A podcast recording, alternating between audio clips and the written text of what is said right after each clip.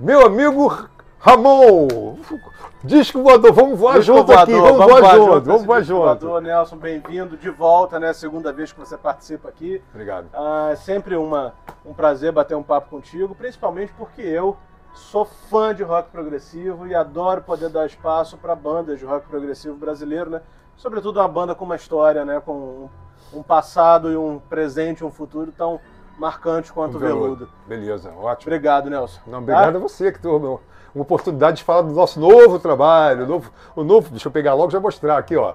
Nascimento e Morte, recém-lançado. Vamos lá. Hoje o nosso episódio é sobre esse disco, né? Vamos falar, claro, sobre todas as faixas, como a gente sempre faz, mas eu quero começar do princípio. Tá. Como é que veio esse disco? Como é de onde surgiu? É verdade que você raspou ali o tacho do que, do que tinha ainda do veludo dos anos 70? Como é que foi o processo para chegar até aqui? Tá, então deixa eu te contar uma coisa. É, esse disco surgiu na porta do cemitério. É, não, não vou te explicar por quê. Não, foi exatamente É uma isso. boa frase para começar, Para né? começar, na porta do cemitério. Como na porta do cemitério? Primeiro que é o seguinte, eu tive um grande parceiro meu, um irmão queridíssimo, que foi Elias Mizar, tecladista, que a gente se conheceu quando tinha, ele tinha 19, 20 anos, né? E a gente, mal eu encontrei o Elias, falei para ele, "Nós vamos, vamos montar uma banda, vamos embora. E dali a gente colou um no outro, a gente ficava, tivemos momentos incríveis, nós fizemos sons maravilhosos e montamos um grupo chamado Antena Coletiva. Né? E esse grupo, Antena Coletiva, começou com dois caras só, eu e ele. Elias, temos que arrumar alguém. Um dia, minha- eu estava na minha casa, toca a campainha, eu olho pelo. pelo, pelo é, antigamente eu, né, tinha Olho mágico. Olho mágico. É. No corredor, cinco garotos. Eu falei, pô, vieram me chamar para aprontar alguma coisa. Cinco garotos da, da minha turma mesmo. Aí abri a porta, não, sim, nós viemos aqui falar com você, porque esse cara aqui, apontaram para um, um outro garoto de 19 anos, está dizendo que é o maior baterista do mundo e a gente, ele quer tocar com, com alguém e não conhece ninguém. E nós conhecemos você, trouxemos ele aqui. Aí eu olhei pro cara, o cara já estava com duas baquetas assim. Aí eu falei, brincando, lá, quer dizer que você é o maior baterista do mundo? Ele falou, eu sou o maior baterista do mundo. Eu falei, caramba, o cara é maluco. Meu Deus do céu. Eu levei na brincadeira, não. Inclusive, aí ele falou logo um, desafio. E eu, inclusive, vim aqui para saber se você consegue tocar comigo. Caramba, eu me senti des- desafiado na mesma hora. Falei, quê? Peraí, peraí, cara.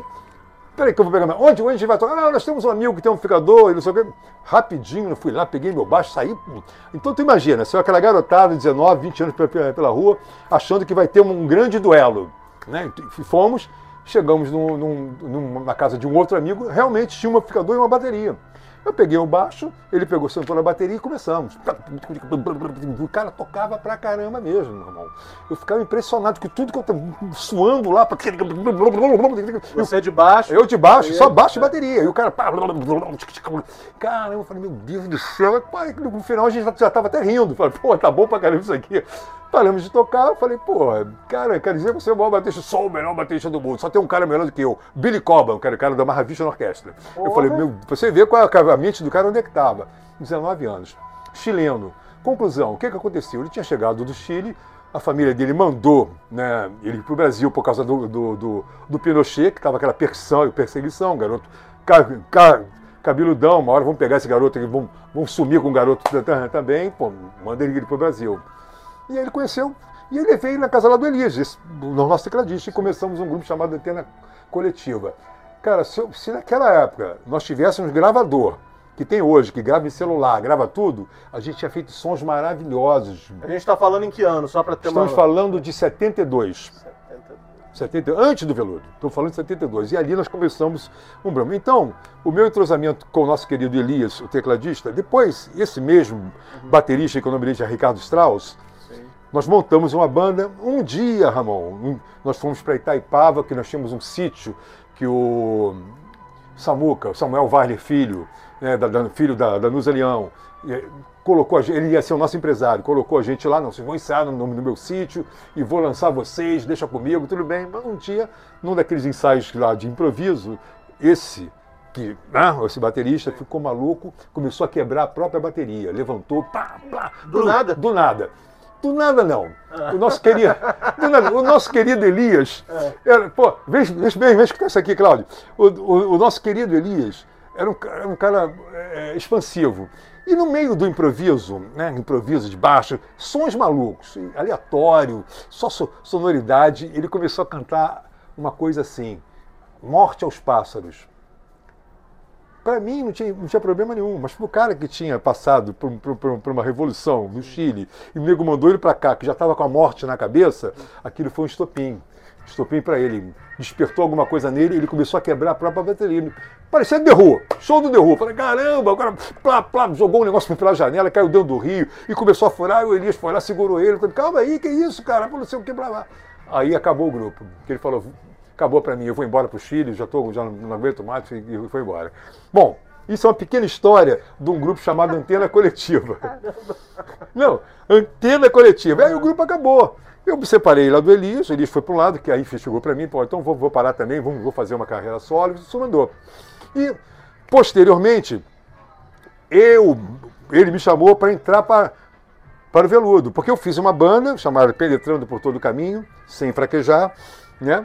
E ele fez, ele encontrou o Paul de Castro e, e, e tinham que estrear o Veludo, que tinha uma data. Então chamaram o Gustavo, chamaram o baixista da casa do lado, que era o Pedro Jaguaribe, estrearam o, o Gustavo Veludo. era o Gustavo Schroeter? Schroeter, é, é. Que, que, tinha estado da bolha, né? Então, estava ali. Então, você me perguntou como é que começou o disco. Esse meu amigo queridíssimo Elias, um dia, é, um dia não, esse ano passado mesmo ele morreu. Uma coisa assim, eu fiquei tentando é, ir no hospital, mas ele tinha três filhos. Eu, eu soube que, que ele estava já internado. Eu falei, bom, agora ele vai do jeito que, que, que, ele, que ele foi exagerado a vida toda, com, com tudo, né? Chegou a conta. Chegou a conta, a é. conta chegou. Eu, eu, eu, senti que eu tinha que ir no hospital, mas não dava para ir, porque era a filha dele que ia no, no, num dia e só pedia uma pessoa por dia. Quem vai amanhã? Ah, quem vai é outra filha. Falei, bom, então vai. E quem vai depois da manhã? Quem vai é o filho que está chegando. Eu, ah, ah. Aí, finalmente, a filha dele falou: Olha, Anelcinho, quinta-feira não vai ninguém, você pode ir visitar. Eu precisava ir. E no dia que eu ia visitar, ele faleceu.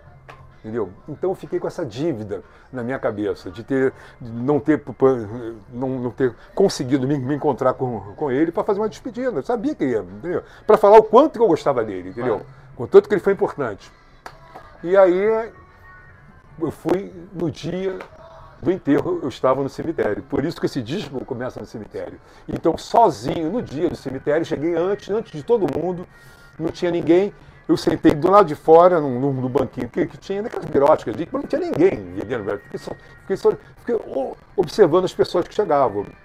E eu observei que não chegou nenhum músico, ninguém, nada, não tinha nada de, de, de músico, que tinha só a família dele, ou seja, um núcleo muito pequeno de pessoas, mas ninguém ligado à música. E eu fiquei pensando comigo mesmo, tá aí, ó, um cara talentoso pra, pra caramba, com material incrível, com composições incríveis, vai morrer e vai esquecer e vai todo mundo saber quem é, ninguém vai, ninguém vai saber quem é Elias, quem é Elias, ninguém vai saber, ninguém vai saber. Como tantos, né, Como cara? tantos, e vai acontecer isso comigo também. Eu falei, poxa, vai ficar isso, isso, quer dizer, as pessoas fazem um trabalho belíssimo, e são esquecidas, não sei o quê. E nesse momento eu falei, não, não, não, não, peraí, eu tenho que fazer alguma coisa. Eu acho que eu vou fazer um disco novo. Aí que vem a história de, desse disco. Por quê? Ramon, eu tinha gravações antigas como essa que está tocando agora, gravada no, no Festival da, da Progressiva.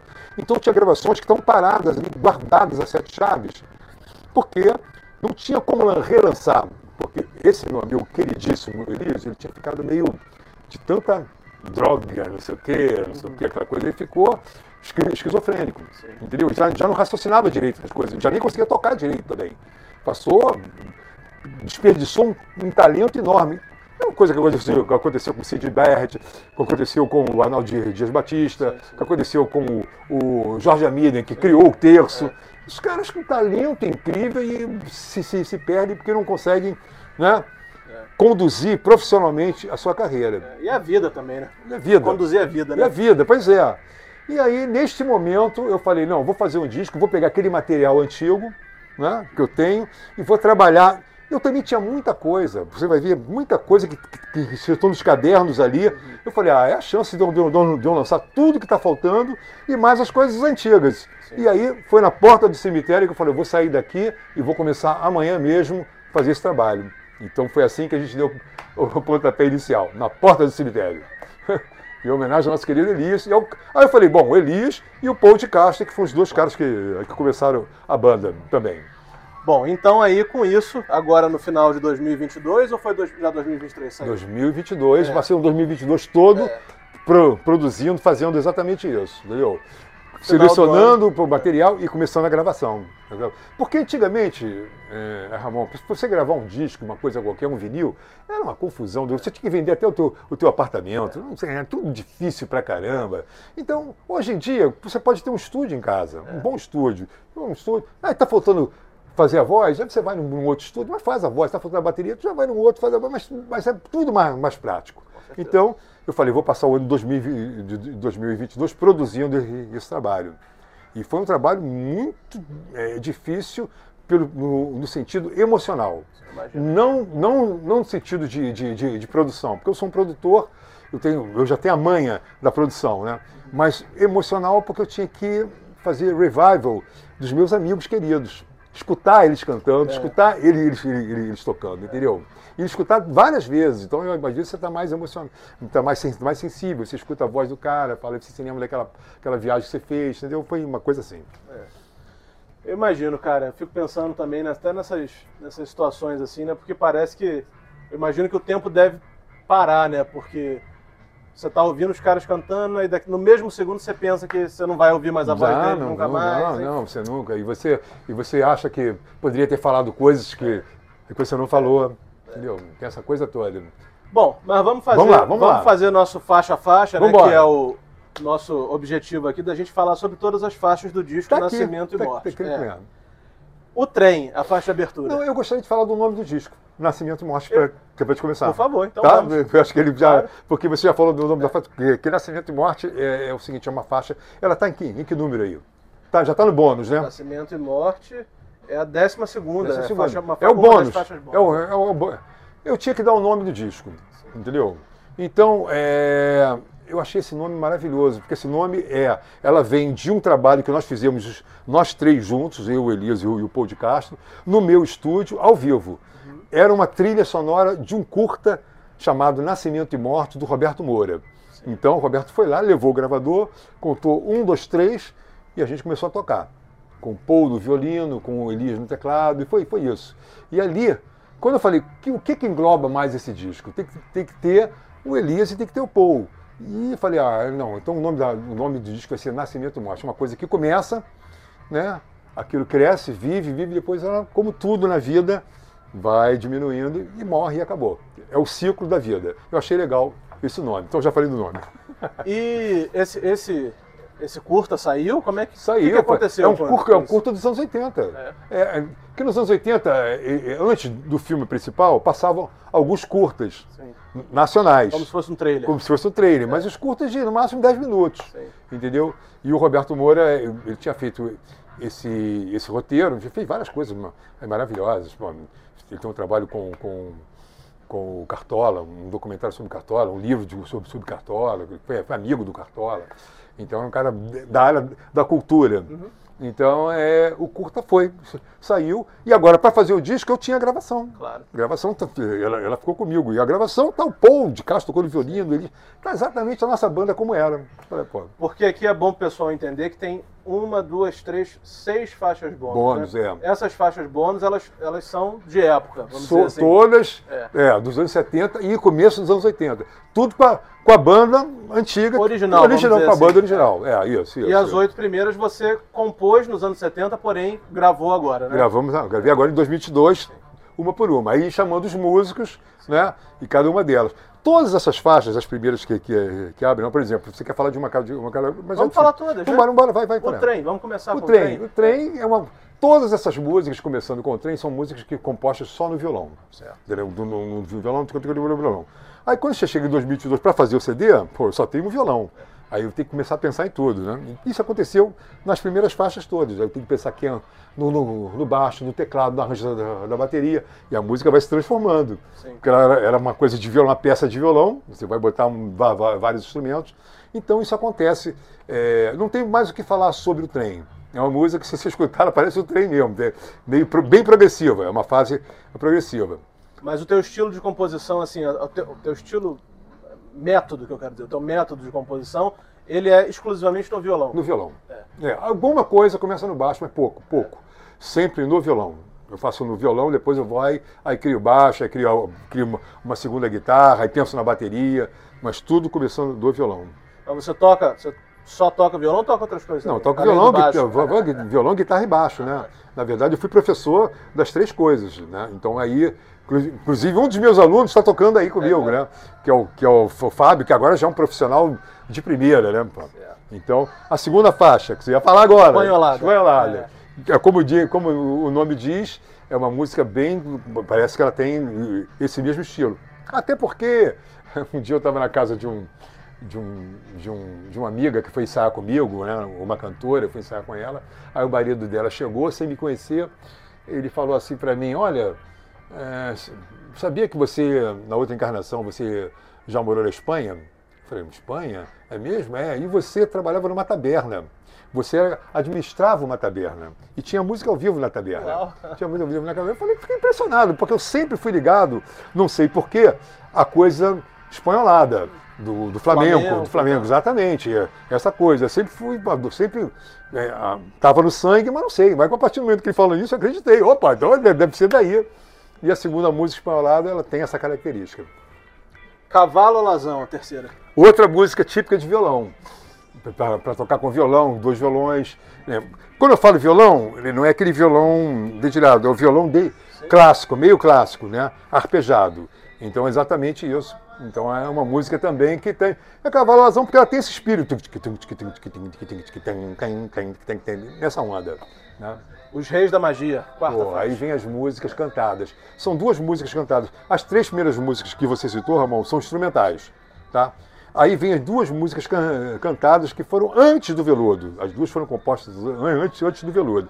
São, são de 72 também, daquela fase da da coletiva. Coletiva. É, é. Já tava, essas músicas já estavam rolando ali. É mesmo, que legal, cara. E eu tinha no violão, já tinha feito a letra, e já estava ali. Mas nunca toquei muito essas músicas. Quando eu fui fazer agora esse disco, eu fui pesquisar os pergaminhos dos meus cadernos. Opa, falei, hum, essa música aqui, ela é estranha, ela é difícil, acho que dá para fazer. E ficou legal.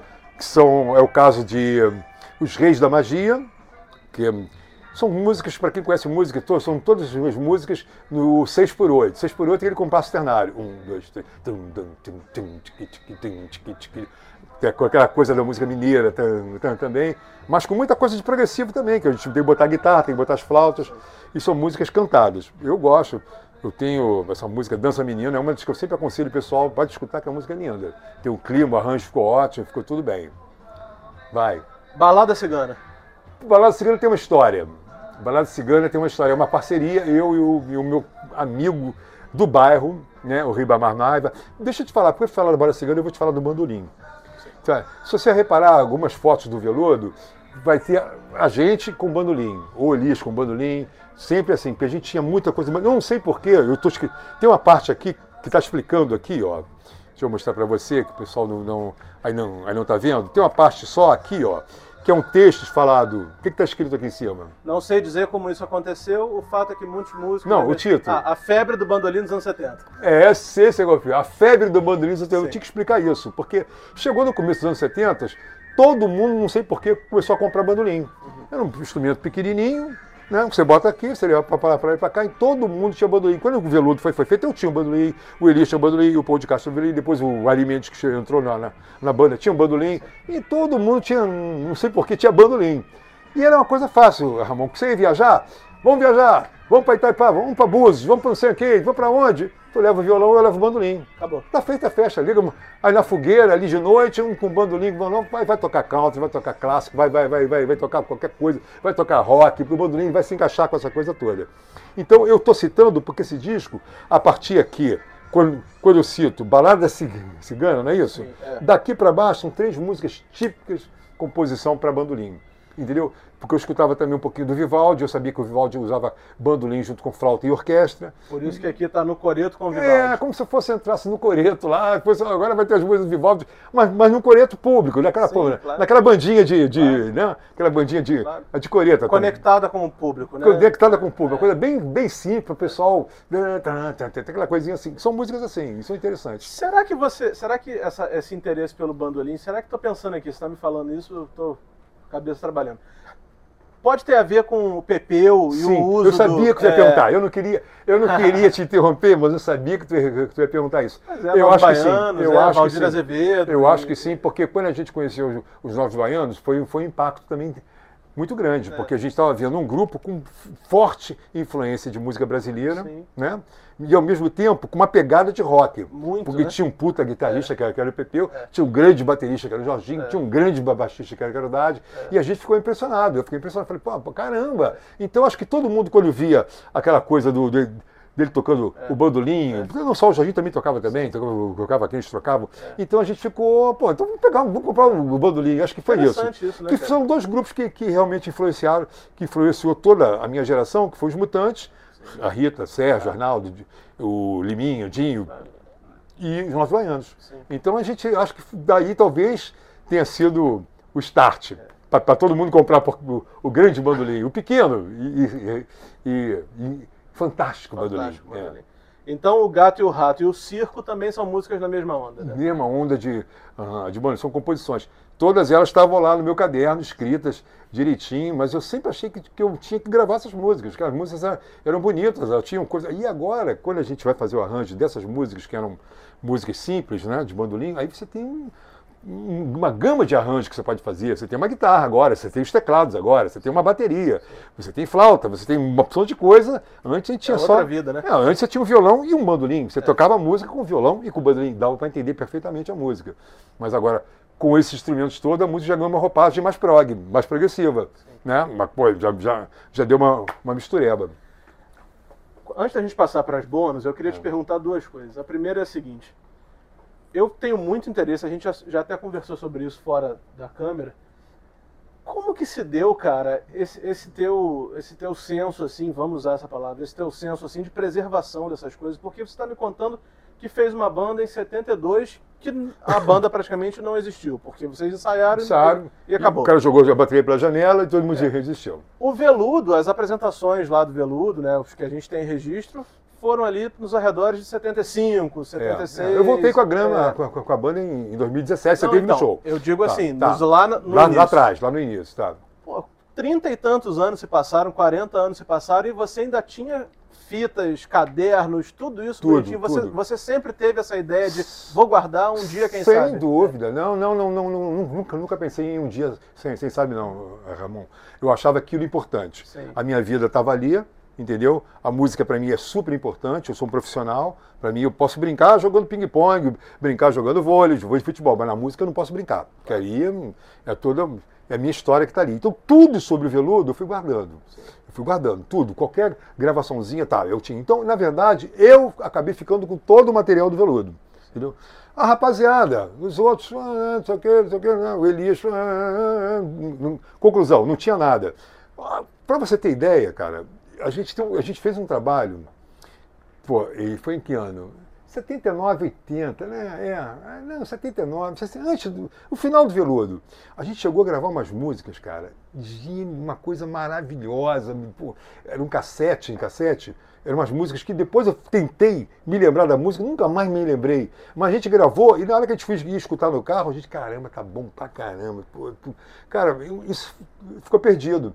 Aí eu ligava para Elias, cadê aquelas fitas? Que ele que levava o gravador, né? Ele, o gravador é dele, ele que levava a fita para gravar. Eu, cadê, Elias, mas não, acho que tá, não sei. Cara, procura isso, cara. Poxa, pô, é um trabalho. Quer dizer, entendeu? Se não, se, se não fosse eu mesmo, nada disso, tudo tinha acabado. Não teria, não- a gente não teria nada. E essa especificamente vocês nunca acharam? Não, nunca achei, poxa, eu- quando eu vinha para cá para falar com você, eu vinha até pensando nisso, falei, caramba, aquele trabalho maravilhoso, cinco músicas progressivas, mas de um, de um som maravilhoso, cara, porra, já na segunda fase do Veludo, mas com Elias tocando também, pô, uma coisa incrível, assim, perdido.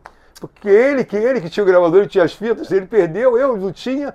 O outro lá que eu, que, eu- que liguei também, você tem a fita? Não, não, essa fita também não tenho. Eu queria saber quem, quem tem também. Eu falei, bom, então, então já sei que aqui ninguém tem. É que nem o nome veludo elétrico, cara. Ninguém sabe de onde saiu o, o nome veludo elétrico. Porque o veludo vem de veludo elétrico. Sim. Tudo bem, dá para entender. Mas quem criou o veludo elétrico? Ninguém sabe. Ah, liguei para um, ah, isso eu não sei. Aí liga para outro, ah, eu fui na banda, a banda, porque o veludo elétrico é assim, metade saiu, formou o Vimana. Sim. Outra metade saiu, foi, foi para os Mutantes. É. Sobrou o Paul de Castro. Aí ele foi tocar com o Zé Rodrigues. Quando ele encontrou o Elias, ele pro- propôs montar uma banda. Qual é o nome da banda que ele propôs? Veludo Elétrico. Elias falou, não, elétrico não, deixa só veludo. Pronto. Mas aí, Da onde que veio o nome Veludo Elétrico? É. Só o pouco que já faleceu que poderia te explicar. Bicho, da onde veio Veludo O nome foi, foi criação tua? Ninguém sabe. Quem foram as pessoas que foram pro Vibra? Foi Fernando Gama e Lulu Santos. Ah, sim. E para os Mutantes, Rui Mota e Antônio. Pedro, Baixista. baixista.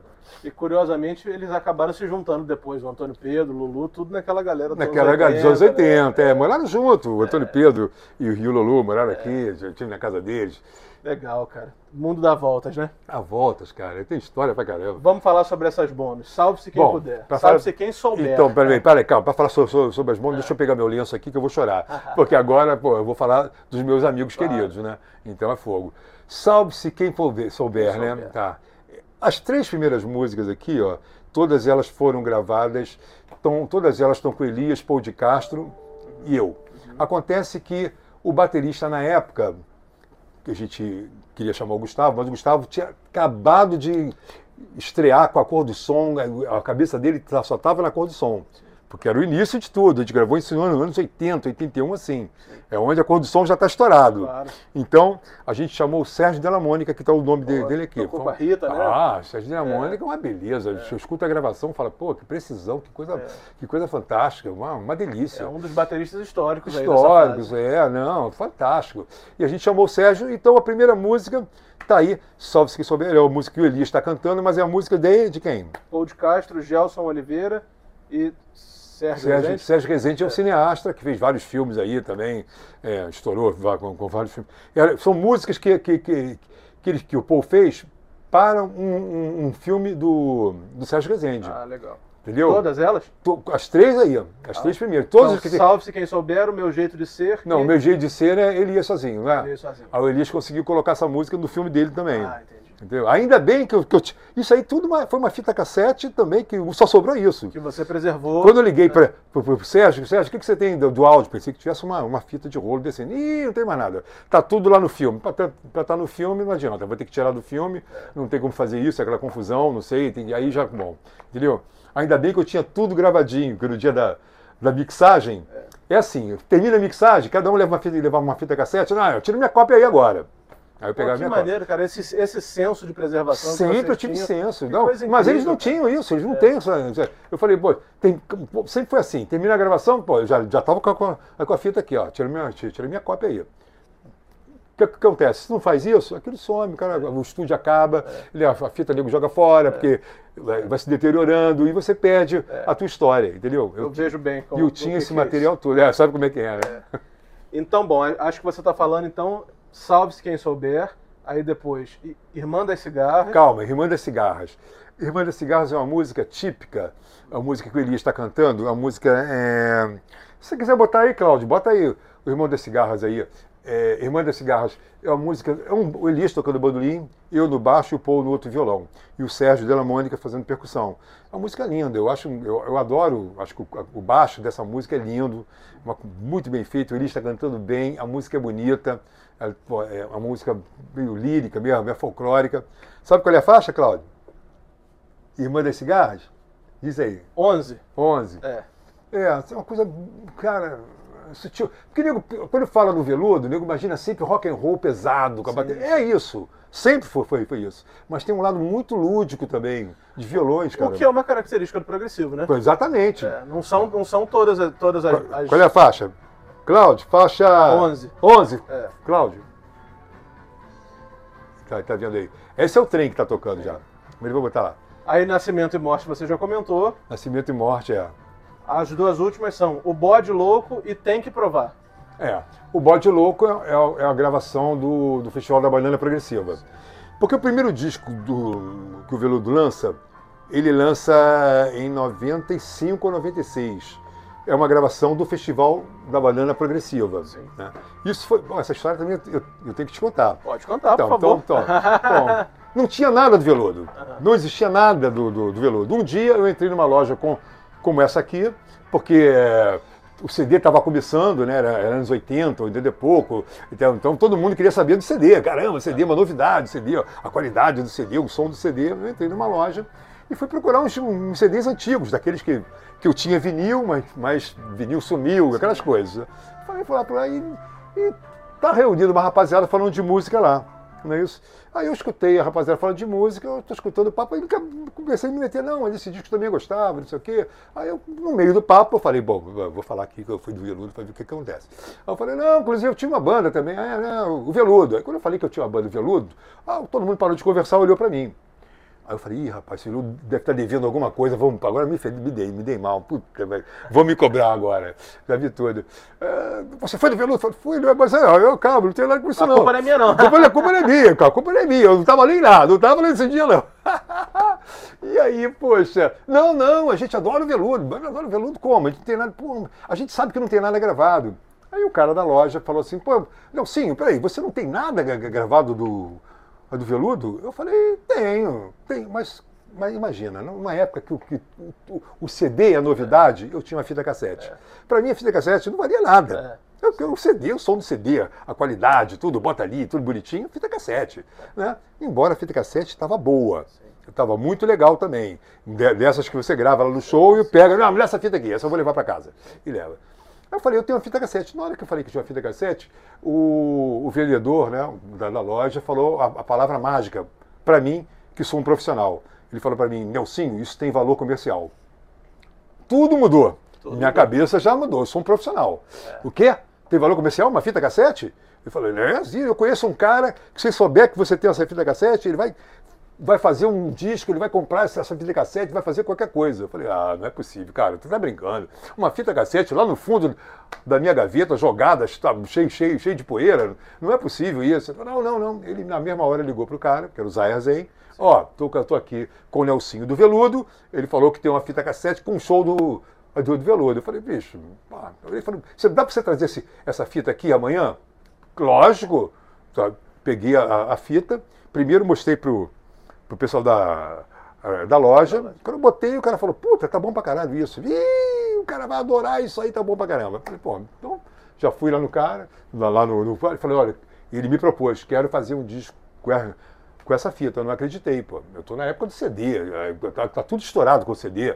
Eu falei, não. Aí ele me falou uma palavra também que me interessou muito. Não profissionalmente, de, de grana. Ele falou, olha, isso tem um valor histórico. Até então, eu não tinha tentado para o valor histórico. Mas quando ele falou que tem um valor, histórico, eu falei, bom, tá aí. Se tem um valor histórico, vai, vai falar da minha história. Se vai falar da, da minha história, é importante para mim. Claro. Entendeu? Então, vou investir nisso. E aí a gente começou e lançamos é, em 95 ou 96 aquele o primeiro. Né? Aquele primeiro. É. É, que inclusive ele está agora no duplo. Que, é, porque a gente teve que fazer o duplo com, com shows novos e jogamos tudo, eu e o Claudio Fonzi, jogamos tudo pro, pro por CD duplo, que tem esse show antigo e tem os shows novos de 2017 e 2018, cara. Inclusive, em 2017 você tava, foi. É. Você estava no show. Bom, e aí essas duas últimas músicas, a ligação. É, é as duas últimas quais são? O Bode, o Bode Louco, Louco é a música que não entrou.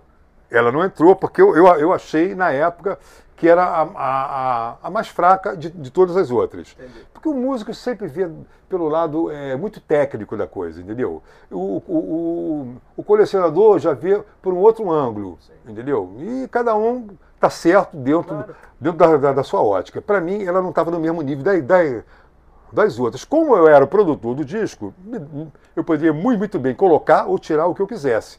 E foi o que eu fiz. Eu tirei essa aqui, o bode louco, falei, não, bode louco não vai, só vai as outras. Pronto.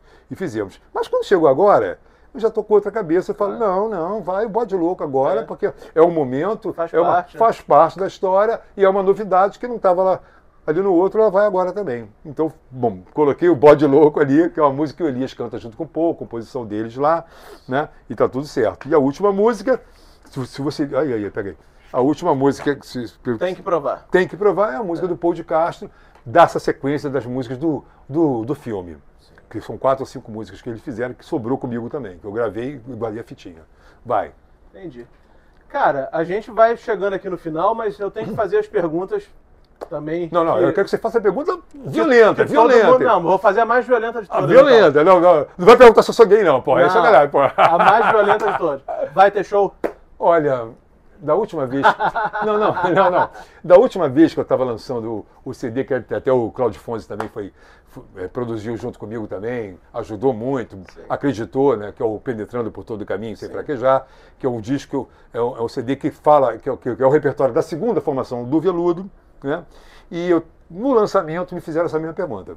Eu falei, Nelsinho, e aí, tá, tá, o disco tá, tá muito bom, tá muito legal, mas vai ter show? Eu falei, poxa, vai ser muito difícil ter show, porque tem que juntar todo mundo, tem que ter um patrocínio, porque, sabe, você gravar, em, você, você fazer produtor dentro de um estúdio, é você mais, mais, mais um técnico, ou você mais um músico só, depois vem outro músico. É fácil. Quando você, quando você junta a banda, você tem que juntar todo mundo no mesmo lugar. Você pode amanhã? Não. Ah, você não pode amanhã, mas ele pode amanhã. Você pode às quatro horas? Não, não posso às quatro, só posso às sete. O outro só pode às sete? Não, só posso às oito. Aí, meu amigo, você começa a ficar maluco. Você quer fazer o negócio, mas você depende. Né? Então, o ao vivo tem esse problema. Mas acontece que a última vez que eu dei essa mesma re re resposta, seis meses depois eu estava com a banda pronta. Então. Por quê? Porque alguma coisa acontece que eu falo, não, vamos, vamos fazer, então vamos. Então, aí eu bah, tá, me, me direciono todas as minhas forças para que aquilo aconteça. E vou fundo para fazer mesmo. Então, não sei, se agora eu vou te falar, não estou pensando nisso não.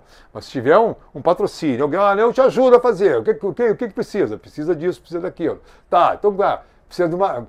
Tá, nós vamos fazer, nós vamos tocar onde? Onde, onde é o show? Quem vai produzir esse show? Como é que é o negócio? Então, é, de repente as coisas acontecem. Então eu falo para todo mundo, eu estava aqui lançando.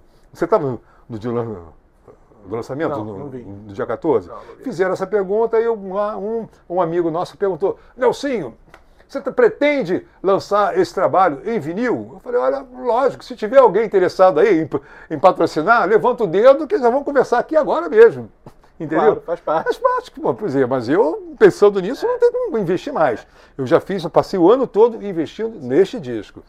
Já foi desgastante e agora, se pintar uma, uma oportunidade, uma data, um show, ah, vai ter um festival e nós queremos o veludo. Ah, tá. Vai pagar os nossos músicos aqui? Ah, vai, tá. Não sei o quê. Estamos isso, a verba é essa, não sei o quê. Ah, então vamos embora. Então vai dar para fazer. E bom, eu vou fazer uma pergunta que eu imagino até a resposta, mas vou perguntar assim Porra. mesmo. Você falou que raspou o, o acervo do veludo. Sim.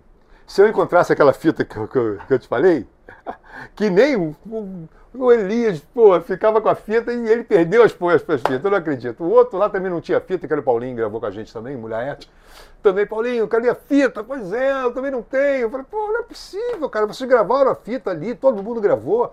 Só eu que não gravei, né? Com a esperança de vocês terem gravado. E eu não Você que era o arquivista. Eu que arquivista essa. perder essa. Perdi, os caras, pô, gravaram, pô. Aí, pô, mas, mas, mas tudo bem. Então eu não tenho é, mais. Eu não, eu não vejo mais material. É isso que eu ia te perguntar. Só, é o derradeiro lançamento do é, Veludo, então? Só compondo agora. E eu vou te falar, agora a minha mente, ela vai daqui, depois do carnaval, depois de um mês depois do carnaval, eu vou ter que. Poxa, o, o Ramon, é, é, difícil, porque eu sou um camaleão. Ou seja, ao mesmo tempo que eu estou lançando um projeto progressivo, folclórico, do caramba, não sei o quê, amanhã depois eu estou lançando um outro projeto que não tem nada que, tem nada que a ver, mas todos eles vão ter a mesma qualidade. Claro. Agora eu sou muito camaleão, eu, eu, eu, eu mudei minha, é, constantemente. Então, quando é, eu cheguei já no Veludo, o Elias me chamou, ele falou sim, você é o cara aqui, nós estreamos a banda aqui, mas estreamos porque tinha que estrear, então chamamos o baixista aqui do lado, que, que, que é da casa do lado, que era mais prático, não sei o quê, tudo bem, agora ele já saiu, porque ele tem uma banda, saiu o outro, o sax, o sax também, que é o que mora em São Paulo, então eu achei que legal, agora você pode vir para a banda que vão fazer. Primeira coisa que eu cheguei na banda é dar uma conotação brasileira. Claro. Seja, então o swing, que era muito rock and roll, já virou meio Santana. Sim. Já ficou meio, entendeu? Já ficou aquela coisa meio, meio lá, latina. Então essa coisa latina sempre me acompanhou. Esse disco, por exemplo, ele está cheio de percussão. Eu chamei um percussionista top, que é o Sandro, Lu, Sandro Lustosa, que é um top, toca com todo mundo, gravou com todo mundo. Eu... Vamos aproveitar e vamos falar o nome dos, dos músicos. músicos fala né? dos músicos ah, aí, poxa. E não, não. E, ele, e, eles não podem reclamar nada, sabe por quê? Ah, por quê? Porque eu fiz uma página para cada um, ó. Ah, ó. Um músico fala tudo isso, outro músico fala aqui, outro. Aí, vamos dizer o nome deles. Vamos lá, vai, vai. Além de você, né, Nelson Laranjeira, ah, então, vocal solo, baixo, guitarra, violão e bandolim. Aí tem o B Moreira nos então, teclados. É, né? B Moreira, pode é. contar a história do B Moreira? Pode. B Moreira é mineiro. Uhum. De repente, eu estou lá no Facebook e começo a conversar com um cara que eu não conheço, que é o B Moreira. Oi, tudo, tudo bem? Tudo bem? Ah, eu soube disso, olha aqui, não, aquele papo vai. Aí ele fala para mim, poxa, não, eu sou tecladista. Eu estava começando a produzir esse CCD. E não tinha ideia do teclado ainda. Sim. Eu precisava de um tecladista. Aí eu, falei, aí eu perguntei, você é tecladista? Sou, sou, sou. Inclusive, sou muito fã do Elias. Eu falei, ah, que bom, é. Me ajuda. Me ajuda. Eu falei, inclusive, é, eu tirei uma música dele todinha. Eu falei, qual música? Egoísmo. É uma música difícil pra caramba. Teclado é difícil, tudo é difícil, a, a levada é difícil. Ele falou, você, você quer que eu te mande? Lógico, cara, manda aí. Aí ele filmou, ele tocando, cara, e tocou tudo certinho. Eu fiquei que impressionado. O garoto tinha 26 anos, 25 anos. Tocou tudo. Eu falei, caramba, o cara mudava tudo, tocou com a mesma digitação, com a mesma intenção que, que o Elis to, tocou. Eu falei, bicho, mal acabou. Eu falei, olha só, vou fazer um disco agora e vou te chamar para fazer o disco. Aí ele, caramba, Nelson, é isso mesmo, furo, pô, cara, imagina, moleque de 16 é. cara, meu sonho, tocar no veludo, cara, pô, ficou todo emocionado. Aí temos o Ronaldo Scampa. Ronaldo Scampa é um cara que já toca comigo há muito tempo. Flauta, gaita, que faz vocal. E você vê que esse disco vai ter muita flauta pra caramba, é flauta o tempo todo, bastante flauta. E ele tem uma flauta daquela flauta, daquela flauta que decora, sabe? Sabe aquela, aquela flautinha pequenininha? Sim, sim. Meio, ela tem um lado meio espiritual, a coisa. Pô, aquele é um som do caramba. Ronaldo é um cara maravilhoso, tocou muita flauta nesse disco todo aí. Sérgio Comfort. É o baterista que teve lá, é. né? Tô tocando comigo em 2017 no, no, show que, que, que, você viu. Ele tem um grupo chamado Tambor Carioca Sim. também. Foi. Quer dizer, a primeira vez que ele tocou profissionalmente na vida dele foi comigo. É mesmo? É, eu tocava, eu tocava na região dos lagos. Que legal. Né? Tocava eu e um, e um outro cara, o Daniel, uma dupla, né? Dois violões, a gente vocalizava. Aí falei, vamos levar um baterista? E eu, aí, eu, eu dava aula né, de violão para a irmã dele. Aí a irmã dele falou: não, o, o meu irmão está começando agora e ele toca bateria. Como a gente não tinha verba para pagar um baterista, claro. falou, deixa eu ver como é que ele toca. Aí o garoto tocou tudo, tudo certinho. Falei, tu quer lá na região do Lagos tocar com a gente? Vamos te dar, não vai ganhar muito, porque a gente está começando, toquei, não, vou, vou. E o garoto chegou lá, novinho, cara. Novinho, tocou tudo certinho, cara. Agora o cara é professor de bateria, toca que pra caramba. Cara, e você viu, né? É, foi, foi ele que estava lá no, no, lá no show 2017. Muito bom. Né? Muito bom. Sandro Lustosa. É o nosso, é o nosso percussionista, que também, eu conto a história dele aí, qual é a história dele. Neste, nessa mesma época que eu estou na região dos lagos, uhum. aqui, tocando, eu estava tocando sozinho, fazendo só voz e violão. Aí ele me entra, também novo, mas muito mais novo que eu, fala, poxa, cara, posso tocar com você? Eu falei, pô, pode. Não, amanhã eu tô aí, eu levo a minha percussão toda. Ele chegou, montou tudo, começou a tocar tudo bonitinho. Ah, então fica aí tocando, vamos tocar na, na, nós dois. E aí depois disso eu, eu, fiquei, eu fui acompanhando a carreira dele, ficou um percussionista de primeira, tocando com todo mundo, gravando com todo mundo. Cara, foi uma evolução enorme. Um, show de, de, de, percussão também. Carlos Copos. Carlos Copos está aí. Carlos Copos é o patrocinador de algumas músicas aí. Ele tem um estúdio chamado Casa, é, Casa do Mato. Um estúdio, Ele era do peso, né? O Era do Peso. É um estúdio que fica na Gávea. Estúdio de primeira. Primeiro, só grava, só grava é, coisa boa lá, entendeu? Estúdio bom pra caramba. Quando chegou na época da pandemia, o que, aconteceu? O que aconteceu? Parou tudo. O estúdio parou, parou, parou tudo. Aí ele me ligou, deu assim, tudo bem? Hum, nesses papos que a gente vai falando, cara, o estúdio tá parado. O que, que você acha que a gente pode fazer? Eu falei, bicho, podemos fazer. Eu tenho algumas músicas aqui. Pô, beleza. A única coisa que tem, deixa que o técnico eu pago. Mas o estúdio a gente não precisa pagar. Uh, já não pagando o estúdio já é uma grande coisa. Paga o técnico, ele ia pagar o técnico, então embora. Então fui, comecei a fazer um, um, trabalho com ele e nós fizemos aí umas oito, umas dez músicas.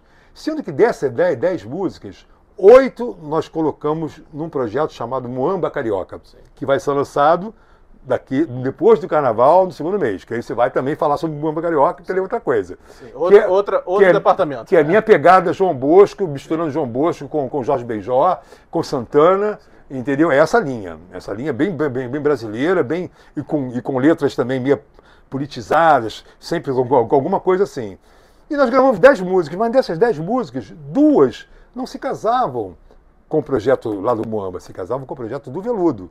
Então eu trouxe as duas músicas prontas já para o projeto do Veludo.